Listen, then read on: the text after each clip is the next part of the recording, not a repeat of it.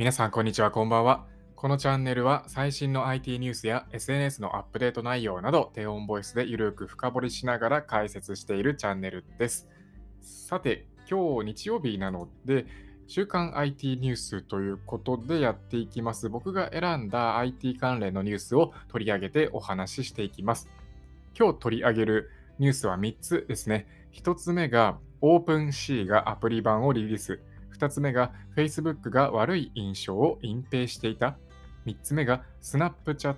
ユーザーに手話を教える新レンズをリリースということで3つ紹介していきます。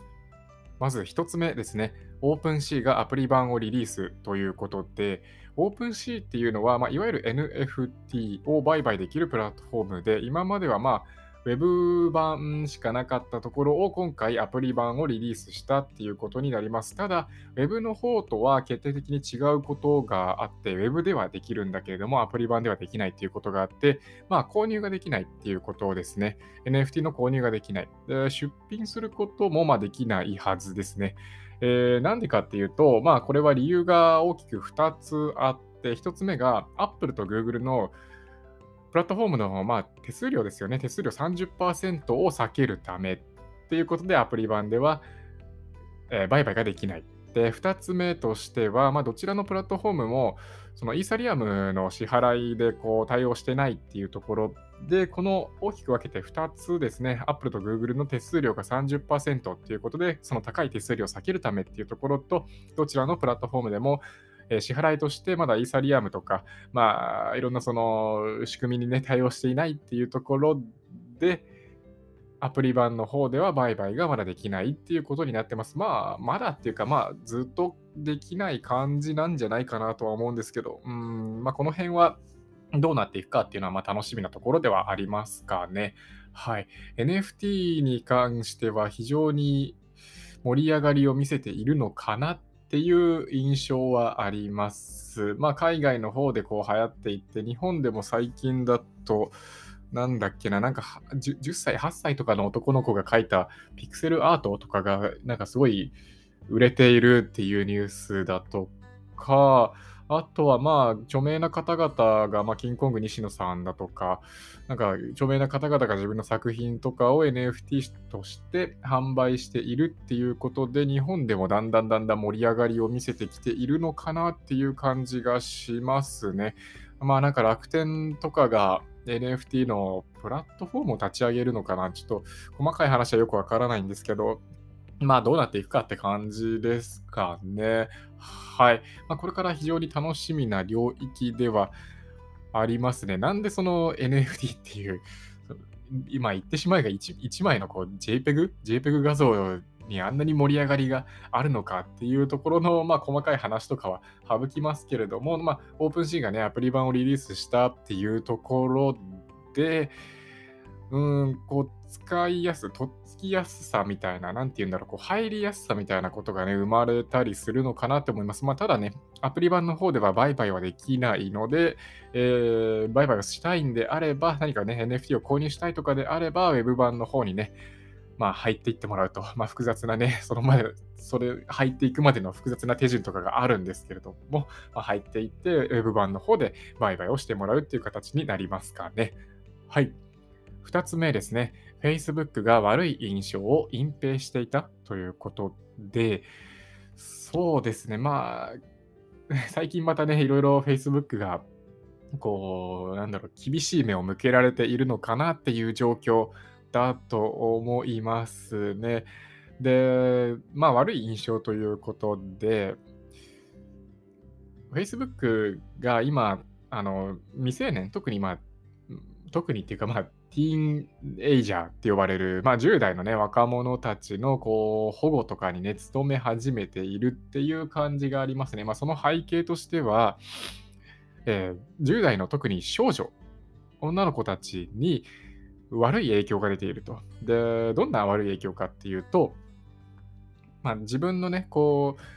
容姿とかが、なんかそのインスタとかのね、すごいこう、容姿が綺麗な人の投稿とかっていうのを見てみると、こう、自分なんてみたいな感じで思ってしまうだとか、まあ、そういったこう、なんだろうな、メンタルヘルス的にというか、まあ、鬱っぽい感じになってしまうっていう、特にこれ10代の女の子たちに悪い影響が、そういった悪い影響が出ているみたいですね。で、この悪い影響っていうものを Facebook は認識していたと。自分たちで認識していたんだけれども、それをこう隠すように、えー、特にそういったね、悪い影響みたいなのはないよみたいな感じで隠すようにしていたっていうところで、今またね、厳しい目を向けられているっていう状況になりますかね。はい。えー、そうですね、そういった背景があって、えー、未成年保護のこう機能をね、作るとか、なんか今、新しく始める、インスタのアカウントをね、新しく作るってなると、確か、なんだっけな、デフォルトで、えー、その非公開アカウントになっているみたいな、そういった仕組みになってたんじゃないかなって思いますね。まあいろいろとその機能、新しいね、未成年保護とかの機能に取り組み始めているっていうのは、そういったね、厳しい目を社会から向けられているからっていう背景があるからってことになりますね。はい。で、もうちょっと話をね、深掘りしてお話ししておくと、まあ、インスタグラム、まあ、Facebook 参加のインスタグラムが今、子供向けのインスタグラムの開発に取り組んでいるっていうことで、アメリカのなんか30以上の州の検事総長っていうんですかね、なんか多分偉い人たちだと思うんですけど、その30以上の州の検事総長たちが、そのね、子供向けのインスタグラムの、ね、中止、開発中止を求めているみたいですね。うん、まあ、そうですね。ちょっとこれは結構こう、まあ、複雑というかセンシティブな感じの話題になるんですけど、特に、まあ、Facebook は本当に今厳しい目を向けられてるなっていうのを感じます。まあ、今回取り上げたその10代の特に少女たちには悪影響が出ているっていうのもそうですし、あとはまたなんか独占禁止法のね、違反みたいな感じで、えー、っと、どなんだっけ、あれ。アメリカの連邦、連邦国議会じゃないな。なんかその独占禁止法を取り締まる。いわゆる、なんだっけな。まあちょっと忘れちゃったんですけど、忘れしちゃったんですけど、そこからね、また、えー、裁判に持ち込まれているみたいな、そういったね、感じの状況にあって、Facebook は今苦しい状況に立たされているのかなっていうのは感じますね。はい。まあ、テーマとしては Facebook が悪い印象を隠蔽していたっていうふうに僕は書いてます。まあこれハテナマーク付きでね書いてるんですけれども、まあ隠蔽していたというか、まあ認識をしていながらも、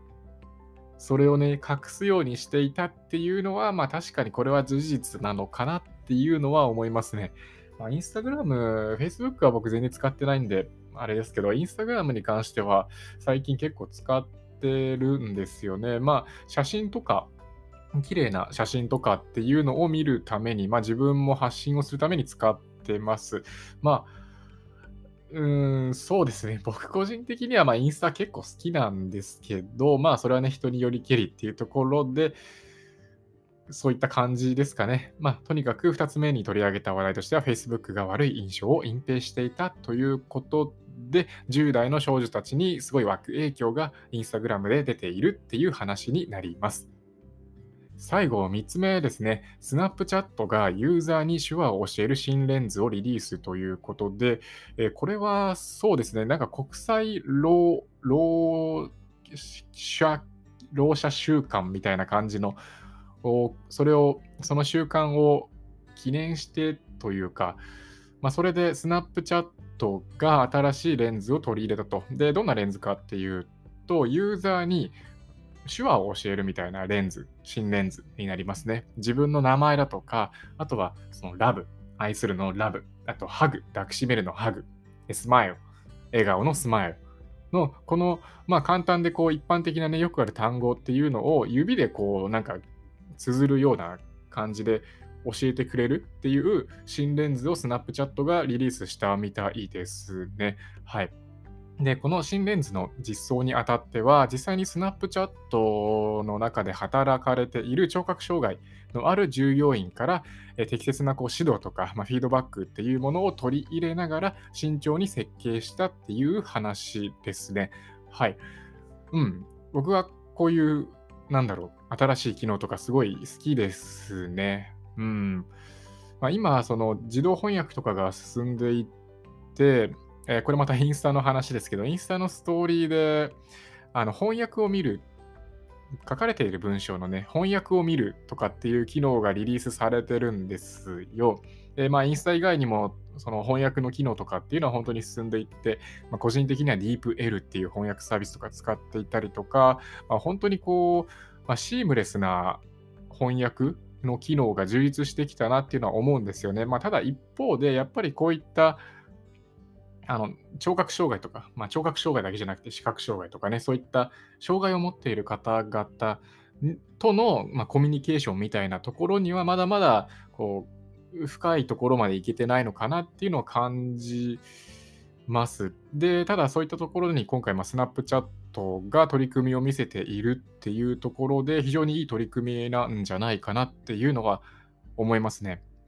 あとは、まあ、これちょっと余談ですけど、Pinterest とかで、えーなんかその、